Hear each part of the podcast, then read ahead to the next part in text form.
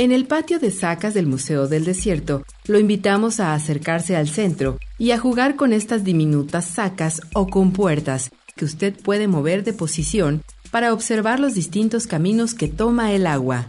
Para los nómadas que habitaban estas tierras, el agua era un regalo de la naturaleza sobre el cual no existía derecho para reclamar su propiedad.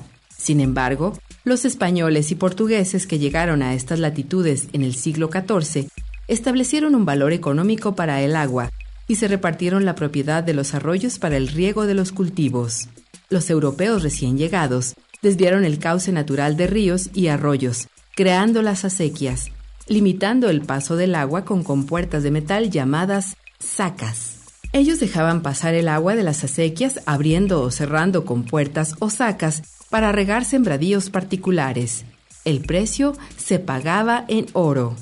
La forma de medir el agua era inexacta e imaginativa. Por ejemplo, vendían bueyes de agua, naranjas de agua o limones de agua. Esto significaba que al abrir la compuerta se dejaba pasar el equivalente a la figura de cinco o seis bueyes, de acuerdo a la cantidad solicitada. Posteriormente el agua se vendió por tiempo, minutos, horas o días. Esta medida todavía se usa en poblados y ejidos coahuilenses, donde las acequias aún funcionan.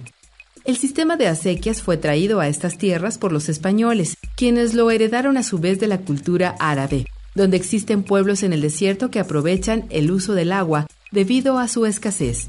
La palabra acequia proviene del árabe as saquilla. La palabra alberca proviene de al-birka. La palabra aljibe proviene de al-yub, en este patio de sacas tenemos árboles frutales para recordar los huertos familiares que hay en las casas de los pobladores coahuilenses que cultivan la tierra o viven en zonas agricultoras. Higos, granadas, naranjas y duraznos cuelgan de las ramas mientras los invitados pasan del jardín al interior del hogar. En algunas casas, los olores florales se unen con sabores de dulces de nuez y conservas frutales. Algunos de los árboles que tenemos aquí son